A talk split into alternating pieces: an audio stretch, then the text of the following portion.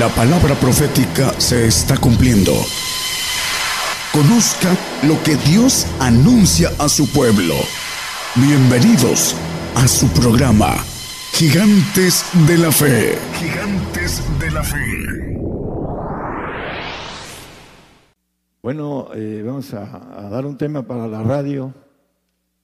Eh, se llama El Altísimo. Sabemos a quién le llama la palabra el Altísimo. Ahorita vamos a, verlo con a la luz de la Biblia, pero vamos a primero empezar que el Evangelio, para aquellos que nos escuchan a través de las radios FM en muchos lugares, el Evangelio es un misterio. Eh, el apóstol Pablo escribiendo a los Éfesos en el 6.19 dice que el Evangelio es un misterio y se nos predica, yo me crié en un Evangelio en donde nunca me predicaron los misterios porque todavía no eran los tiempos.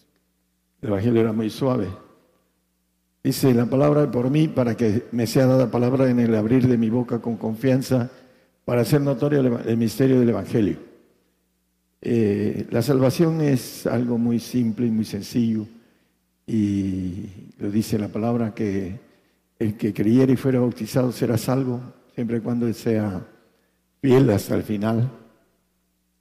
Pero el misterio del Evangelio está dado a los profetas, a los santos y los profetas, dice Efesios 3:5, que son la piedra, son el fundamento de la doctrina de Cristo, también lo dice ahí mismo en Efesios, el cual misterio en otros siglos no se dio a conocer a los hijos de los hombres, como ahora es revelado a sus santos apóstoles y profetas en el Espíritu Muchos se dicen apóstoles y se dicen profetas sin conocer los misterios, porque no son llamados de parte de Dios, son hechos eh, en los ah, vamos en los seminarios en sabiduría humana y según ellos son apóstoles y profetas y cuando uno habla de esto se, se molestan, pero es la verdad.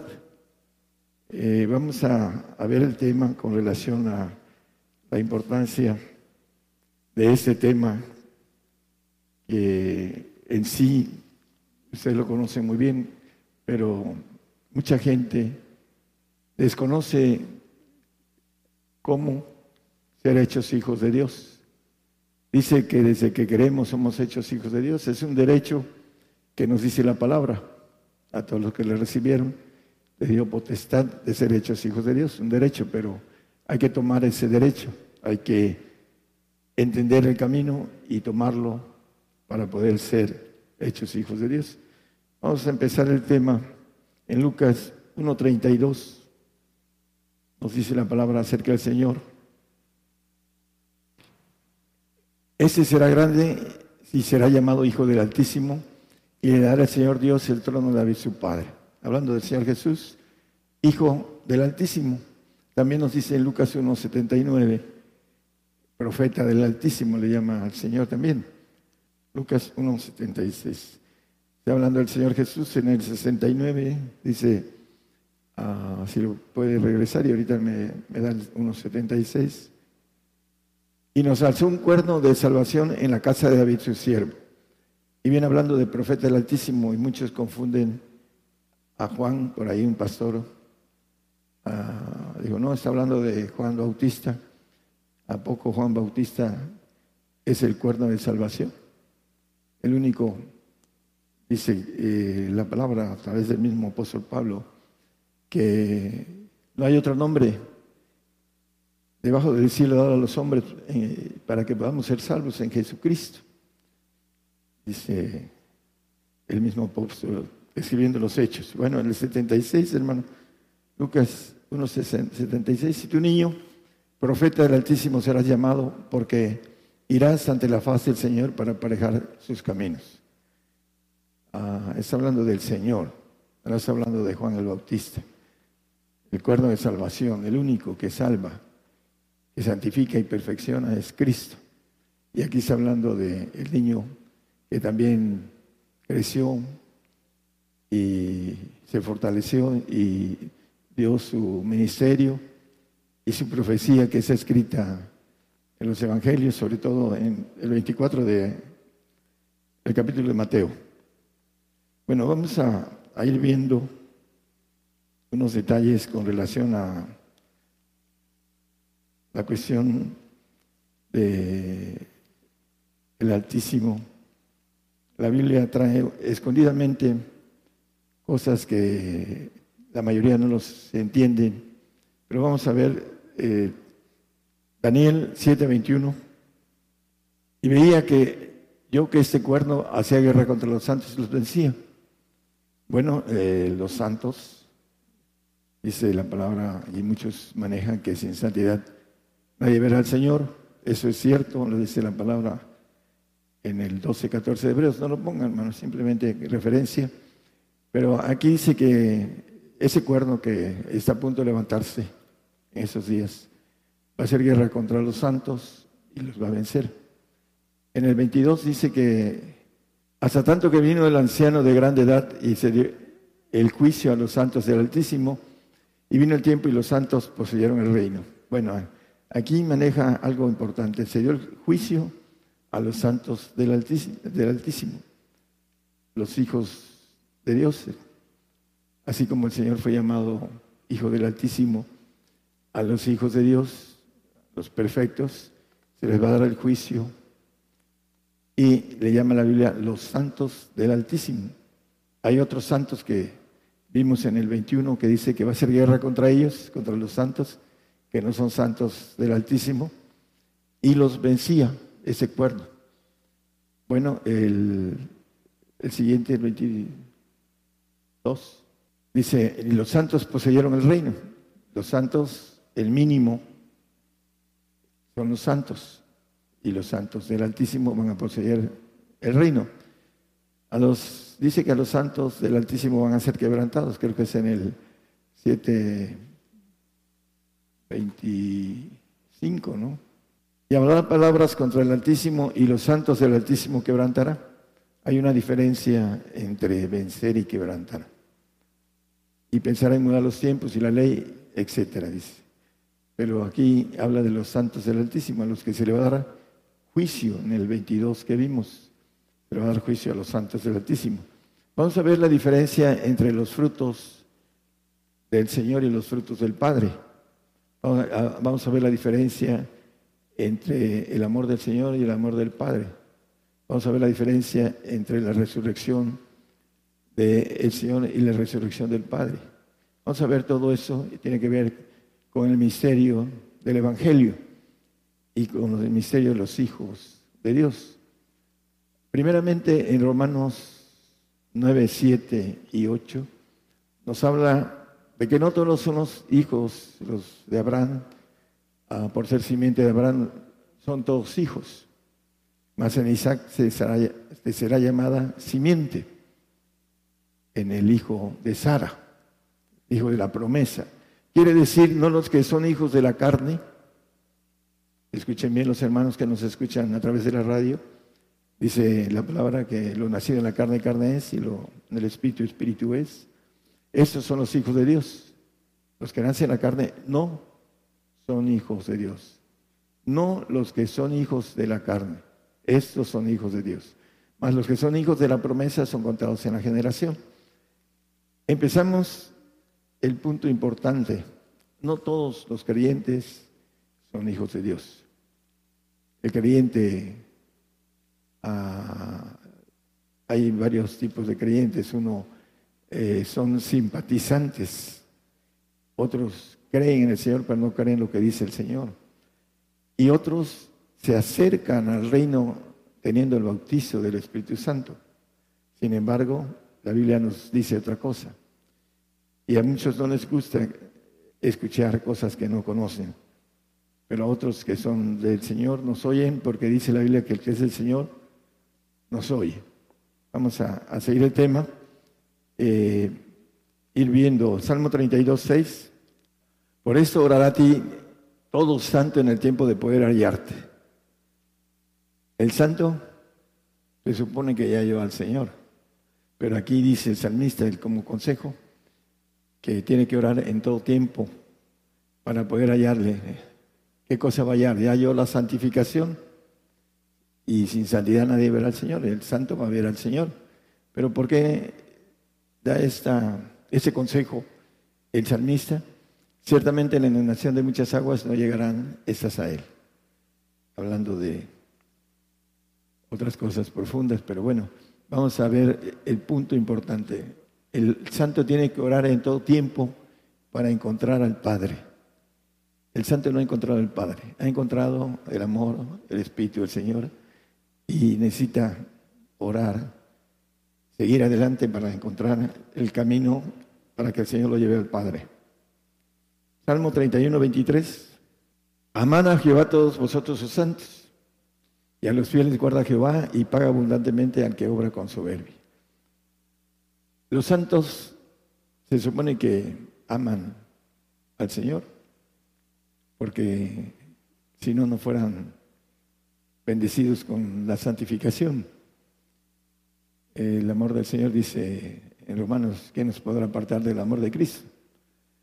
Eh, ellos, los santos, tienen el Espíritu del Señor. Dice que el que no tiene el Espíritu del Señor, el tal no es de él, en Romanos 8.9. No lo ponga como referencia los que nos escuchan, lo pueden ah, escribir y para recordar y buscar después en sus casas estos textos para que no nos Llevemos tanto tiempo en textos y en la palabra. Dice, amad a Jehová todos vosotros santos, el, amor de Dios. Vamos a ver que más adelante qué nos dice sobre esto. Hechos 7:48. Si bien el Altísimo no habita en templos hechos de mano, como el profeta dice, el Padre no habita en templos hechos de manos, habita en el espíritu de nosotros si es que nosotros tenemos la capacidad, el esfuerzo de ir y pagar los costos de ese edificio que dice que debemos hacer cuentas si podemos terminar el edificio. Es sobre esto, para que tengamos el Espíritu del Padre en nuestro espíritu. Así lo dice la palabra que Él no habita en templos hechos de manos. Los religiosos manejan muchas otras cosas. Isaías 14, 14 nos dice que el ángel caído se reveló, y lo vemos en Ezequiel 28, no lo ponga 28, 14 al 19. Sobre las alturas de las nubes subiré y seré semejante al Altísimo, hablando del ángel caído. La semejanza de ser el Altísimo, ser igual. Eh, hay muchos que dicen, yo tengo el Padre, la semejanza de otra forma.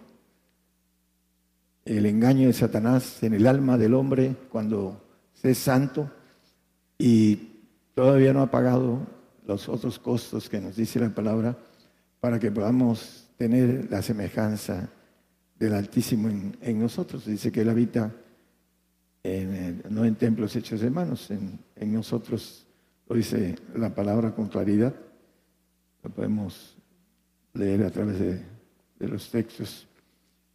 ¿Quiénes eran Jacobo, Juan y Pedro, los discípulos del Señor? Y eran los que más cercanos al Señor. Siempre los llamaban, ahí están los evangelios en donde dice que los separaba. El monte de la transfiguración eran los tres. Cuando se fue a orar al Getsemaní, para antes de ir a la cruz, eran los tres los que jaló aparte. ¿Y qué dice el apóstol Pablo acerca de ellos? En Gálatas 2.9, acerca de a veces la gente que quieren o creen ser columnas. En ese caso fueron columnas más adelante. En ese momento el apóstol dice que no eran, que parecían. Como era una gracia que me era dada Jacobo y Cefas, que es Pedro y Juan, que parecían ser las columnas, nos dieron las diestas a compañía, de compañía a mí y a Bernabé para que nosotros fuésemos a los gentiles y ellos a la circuncisión. ¿Y qué andaba haciendo en Gálatas? Si los Gálatas eran también eh, gentiles, que andaba haciendo Corinto. Pero dice, parecían ser columnas. Anduvieron con el Señor, pero todavía unos eran muy jóvenes y el otro era miedoso. Y no entendía todavía el apóstol Pablo, muchas, el apóstol Pedro, perdón, muchas cosas. A pesar de que ya habían hecho, dice el apóstol Pedro, nosotros que hemos dejado todo, que tendremos. Pero viene Pablo barriendo el esfuerzo de Pablo. Dice, yo he trabajado más que todos, incluyendo a los más cercanos del Señor. Y dice, parecían columnas, el engaño del enemigo, aunque ellos habían sido llamados de manera directa por el Señor. Luego fueron columnas.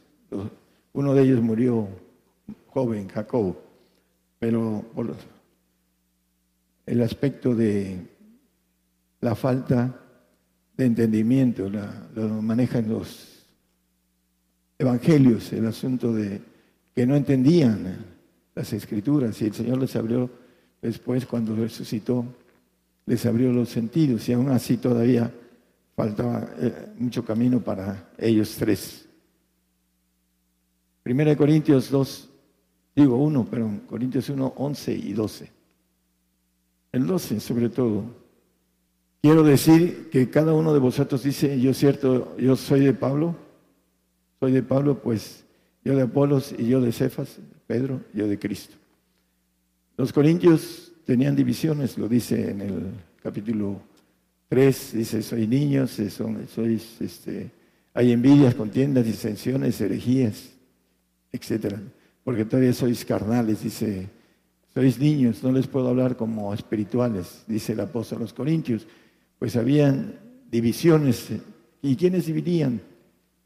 Uno que era Apolos, ah, no tenía ni el Espíritu Santo de Apolos, pero era muy convencedor, como algunos hermanos cuando son carnales y le hablan al alma. Y hacen que ellos tengan y vengan al Señor, pero nacen en la carne. Y por eso el apóstol le pregunta eh, si ya habían conocido el Espíritu Santo. Dice, nunca, nunca habíamos oído de ello, los seguidores de, Apolos. Y Cefas quería, yo anduve con el Señor, este me viene a querer quitar mi, mi gloria que yo fui llamado directo de, del Señor Jesucristo y tenía divisiones también.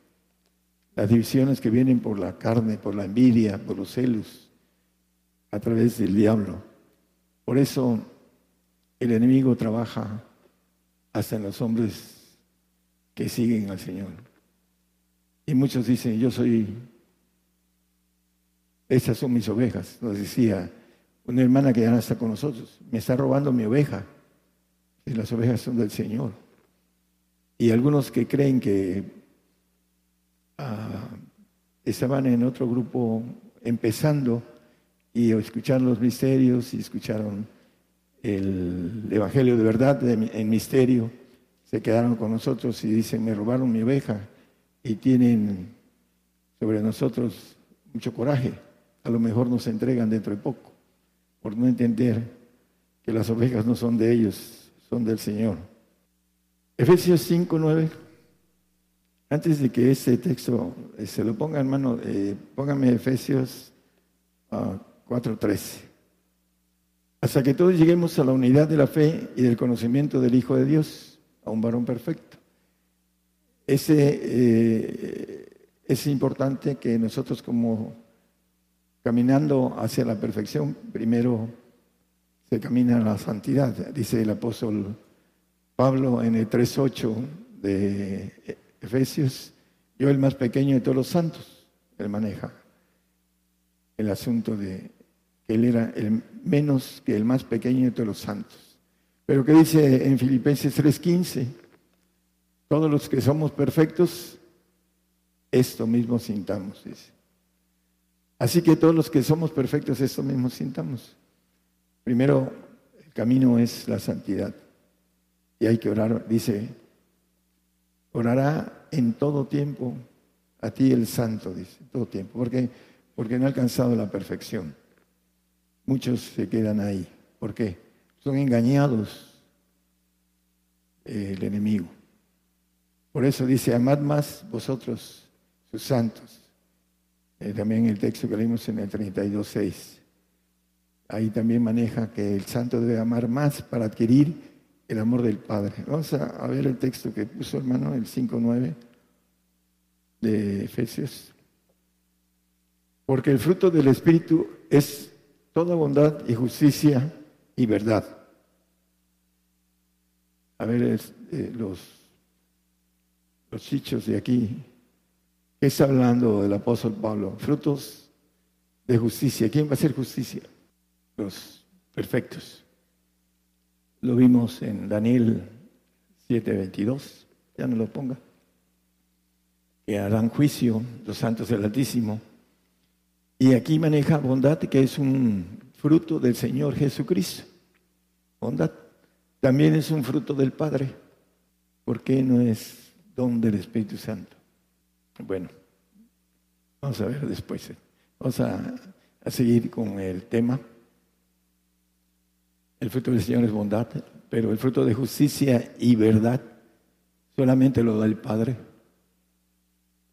a través del Espíritu. El Padre dice, si me amáis, guardar mis mandamientos, y yo rogaré al Padre y dará otro consolador, el Espíritu de verdad, para que esté con vosotros para siempre. La inmortalidad viene a través del Espíritu del Padre. La vida eterna es para los santos, no es para... Eh, ellos no tienen inmortalidad, eh, van a ser glorificados eh, como hijos adoptivos. Ya lo hemos visto esto, podemos ver dos textos sobre eso, pero vamos a seguir. Perdón. El asunto de la el fruto del Padre tiene que ver con bondad, justicia y verdad. Por supuesto que el Señor tiene en Gálatas 5:22 los frutos del Señor, que dice del Espíritu, y hablando del Espíritu del Señor, no del Espíritu Santo. Confunden mucho el asunto de los, ah, de los poderes que da el Espíritu Santo con los frutos del Espíritu del Señor. Por sus frutos los conoceréis, dice el Señor. Y el que no tiene el Espíritu del Señor no tiene frutos. O puede tener el Señor en embrión o ser muy niño y no tener frutos por falta de crecimiento, como los árboles cuando todavía no crecen y no dan frutos. Entonces, el fruto del Espíritu del Señor Jesucristo es caridad, gozo, paz, tolerancia, benignidad y aquí está bondad. ¿Por qué? Porque tienen la unidad ellos y nos las quieren dar también a nosotros. Dice que el amor ah, que está en ti y yo en ellos, este, esté en ellos el amor del Padre. Entonces, el fruto del Señor son estos, ah, hablando de los frutos que trae el Espíritu crecido del Señor Jesucristo. Debemos de entender eh, el fruto del Padre es bondad, justicia y verdad. Esa es la diferencia entre el santo, que todavía miente porque está en su naturaleza normal, que no tiene el espíritu de verdad, que le está diciendo no digas esta mentira. La dice con toda ah, fachatez, ¿no?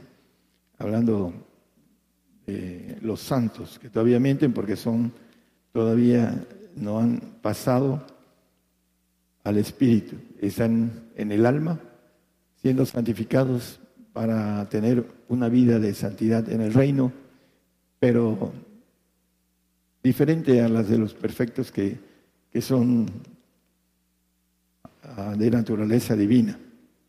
Efesios 4, 18, 19 nos habla de el hombre viejo que pelea con el alma, teniendo el entendimiento entenebrecido, ajenos de la vida de Dios por la ignorancia que hay en ellos, por la dureza de su corazón. Dice que habite Cristo en nuestro corazón, para que no tenga esa dureza del diablo. los cuales después de que perdieron el sentido de la conciencia, el almacén de lo que se tiene, eh, ahí se archiva lo, lo bueno o lo malo, o las dos cosas. Eh, se entrega a la desvergüenza para cometer con avidez toda suerte de impureza. Hablando del hombre viejo, dice, viciado por los deseos de error en el siguiente versículo. Pero eh, ahí déjelo, hermano. Eh, es importante entonces, hablando de la pelea, el carnal Habla la Biblia que no puede sujetarse a la ley de Dios. Lo dice en Romanos 8, 5, 6, 7. El hombre carnal, dice el texto que leímos en Romanos 8, 9, que no es hijo de Dios. No son hijos de Dios los que son hijos de la carne, son los hijos de la promesa, dice. Eh, el 8, 5 porque los que viven conforme a la carne y de las cosas que son de la carne se ocupan, más los que conforme al Espíritu y las cosas del Espíritu. Y dice el 6 y 7, hasta ahí nada más. 6.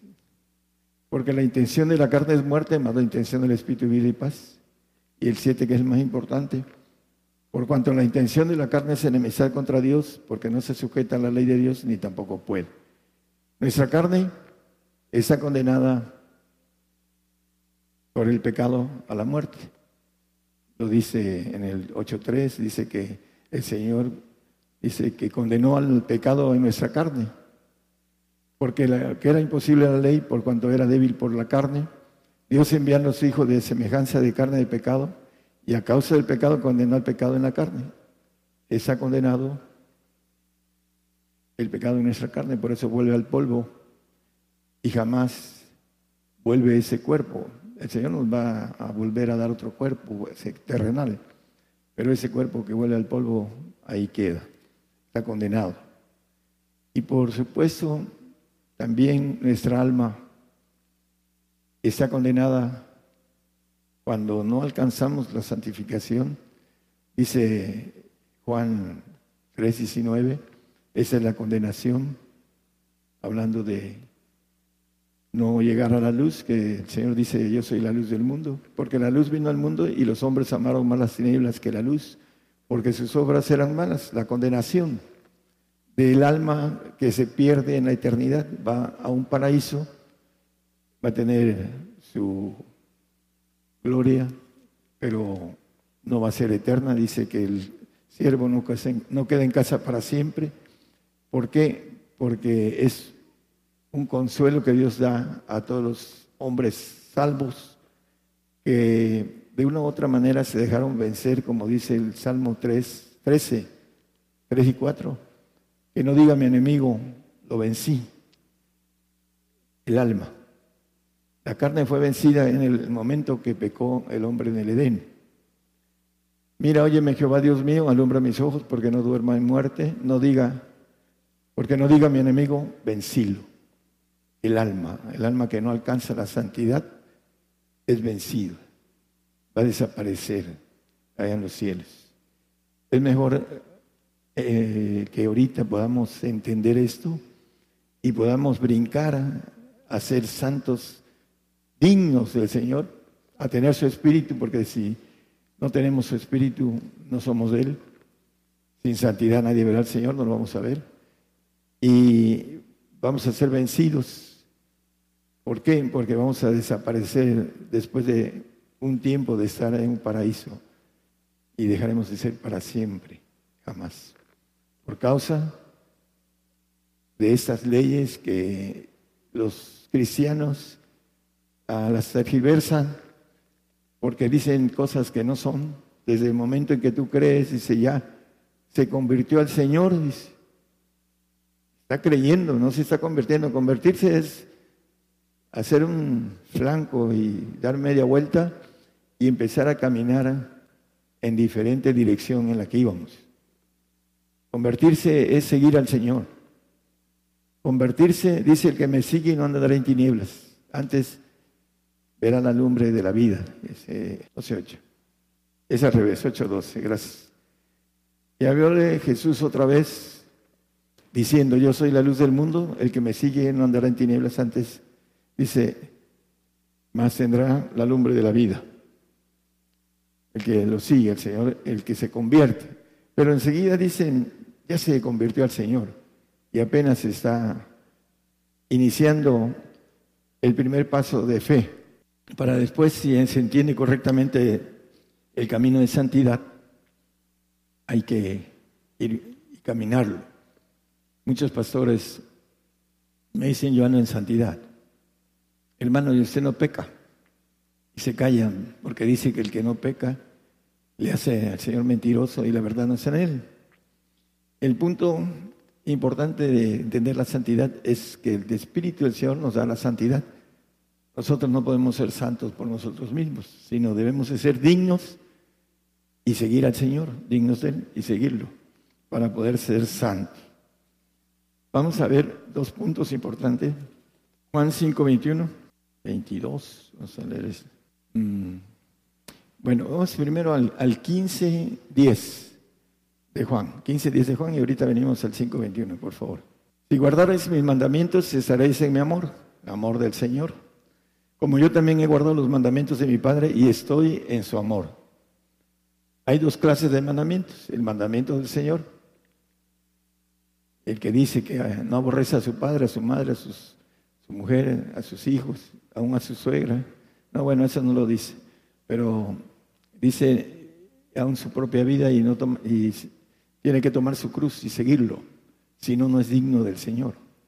Y si no somos dignos del Señor es porque no queremos agarra los mandamientos del Señor para que podamos tener santidad, para poder tener vida eterna. Esos son los requisitos, ser dignos del Señor.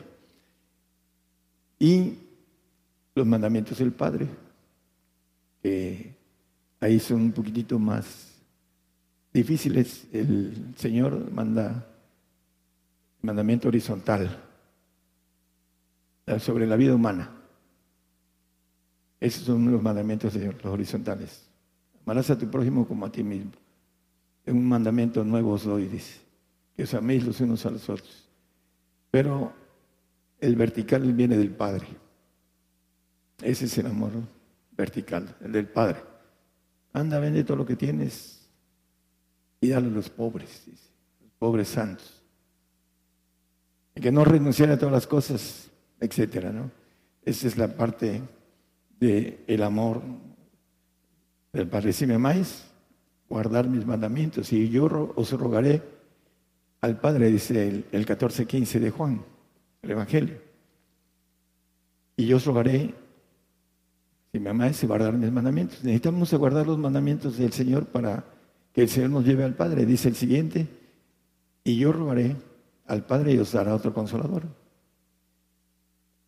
para que esté con vosotros para siempre. El Espíritu de verdad, dice.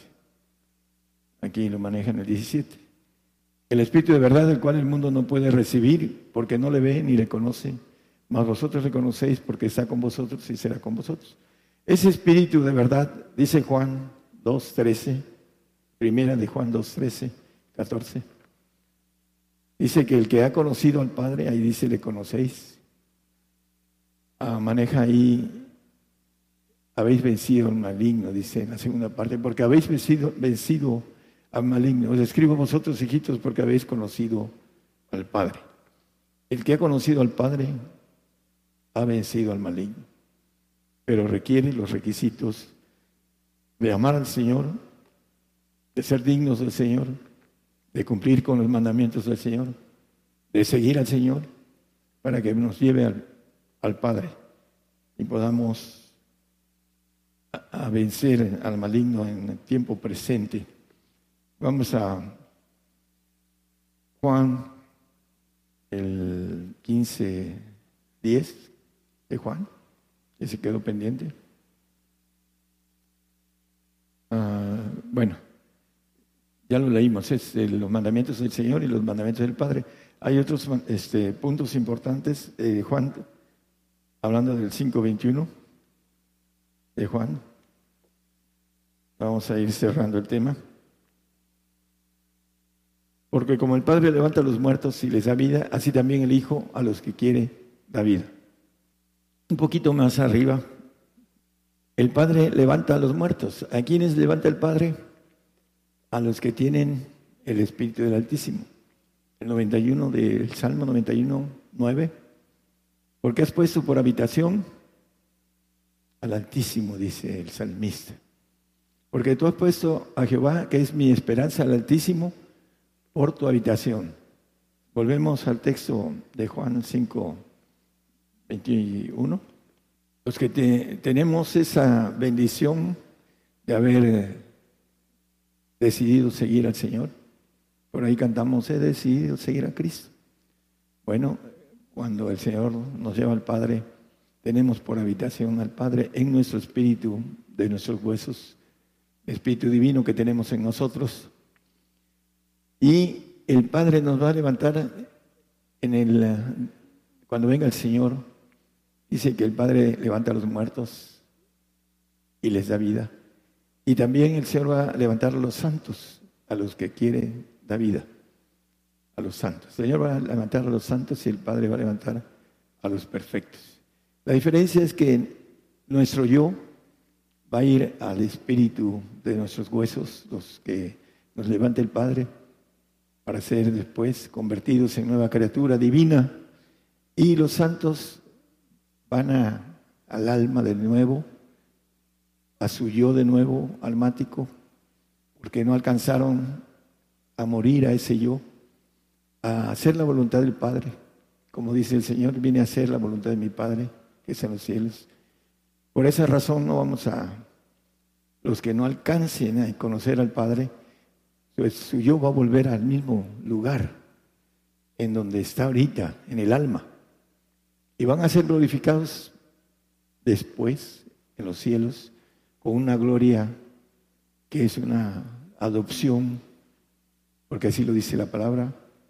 Y esa adopción es una gloria almática, con un cuerpo diferente, pero creado en el aspecto que no va a ser divino. El único Hijo divino es el perfecto. El santo se coló al reino, por decir en el tiempo futuro. Va a ver al Señor, pero su gloria va a ser una gloria que no va a poder salir del, reino. Así lo dice, te haré columna y nunca jamás saldrás del templo de mi Dios. El 3.12 no lo ponga, el 3.12 de Apocalipsis. Ahí dice que nunca podrá salir del templo, no tendrá capacidad de viajar en el espacio. El único que va a tener esa capacidad va a ser el Hijo de Dios. ¿Por qué? Porque va a ir a gobernar los cielos. Se va a desplazar en las estrellas, en, las galaxias, porque tendrá la naturaleza de Dios. Pero para eso, algo tan grande, tenemos que entender que no es tan fácil ah, alcanzar lo que nos dicen en, en, los grupos cristianos. El Evangelio es un misterio, lo leímos en el 6.19 de Efesios. Ese misterio está dado a los apóstoles y profetas en el Espíritu. El 3.5 de Efesios que leímos también. Y hay muchos que se dicen, yo soy apóstol, yo soy profeta, que es el fundamento, la base de esa piedra angular que es Cristo. Eh, pero es importante entender que el diablo manda muchos antes de que venga el verdadero de Dios para engañar y luego están ciscados y otros que son del enemigo o que no tienen una base correcta, dicen que es herejía lo que decimos. Aunque me lo digas con la Biblia, me decía un pastor que ya se fue, con toda su familia. Aunque me digas con la Biblia, no te creo. Imagínense lo que es comentar esa falta de temor de no creer la palabra de Dios. Muchos de los que están aquí no creen en la palabra de Dios. Te voy a decir por qué. Vende lo que tienes, todo lo que tienes. Aquí está escrito, lo podemos leer una vez, podemos leer por otro lado. Al Padre le ha placido daros el reino, vende lo que poseéis las limosnas, tendréis tesoro en los cielos, en donde estuviere vuestro corazón, ahí estará vuestro tesoro, al revés, estuviere vuestro tesoro, ahí estará vuestro corazón. Ahí está en la Biblia, pero no lo creemos porque no lo hacemos. Yo sí creo, dice muchos, lo hacen. Dice el Señor Jesucristo que la palabra que Él ha hablado juzgará a los que no la creyeron, en otras palabras. Así lo maneja el Señor. Esa es la importancia, decía Robert Fight, acerca del arrebato. No hay arrebato en estos días. A mí me gustaría que hubiera arrebato, pero no es así. La Biblia no dice eso. Un científico nuclear que le dieron, bueno, muy listo en matemáticas, hizo un libro que conocemos, será Miguel Gorbachev, el anticristo que viene, hace 20 años, estamos hablando de, no, sí, sí, estamos hablando de más de 20 años, 30 años que lo escribió. Entonces, el punto importante es que él decía que muchos creen en el Señor, pero no creen lo que dice el Señor. Esa es la diferencia. El creyente en la carne tiene la bendición de una salvación, no sigue al Señor, no es digno del Señor, cree en el Señor, pero no hace las cosas que el Señor le dice, ven y sígueme, y tendrás la lumbre de la vida no lo siguen. Esa es la razón por la que dicen una cosa y hacen otra. Dicen creer y no creen lo que dice. Ese es el problema de la lucha interna del alma con el diablo, como hemos leído acerca de esto. El hombre viejo, viciado por los deseos de error, está trabajando en el corazón del hombre.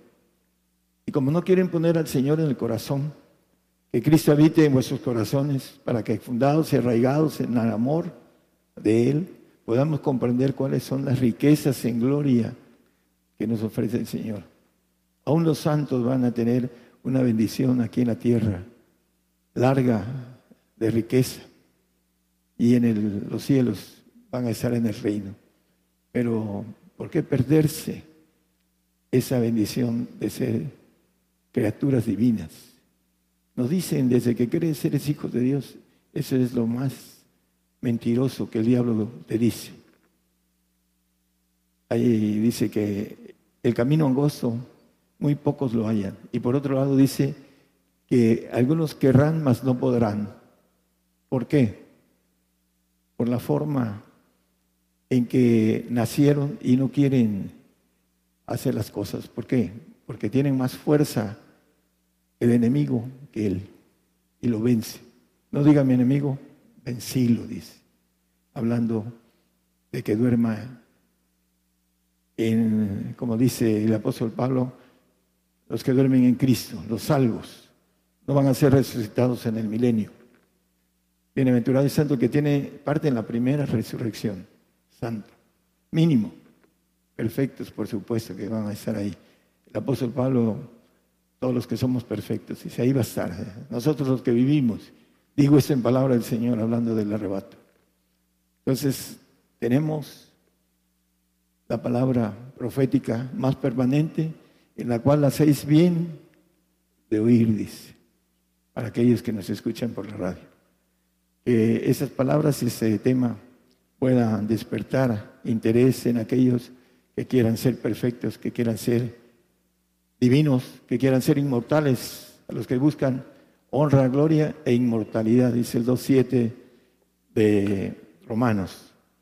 Con eso nos despedimos, aquellos que queremos ser divinos hijos legítimos, con el G, el ADN, perdón, del Padre, el Espíritu en nosotros. Hemos puesto al Altísimo por nuestra habitación. Aquellos que queremos vencer al enemigo. Habéis conocido al Padre, habéis vencido al maligno. Que con los hechos puedan hablar, no con la boca, con los hechos. Eso es lo que habla más los hechos que lo que uno dice. Que el Señor los bendiga. Por el día de hoy hemos conocido más de la palabra profética más permanente que alumbra como una antorcha en un lugar oscuro hasta que el día esclarezca y el lucero de la mañana salga en vuestros corazones. Esta ha sido una producción especial de Gigantes de la Fe.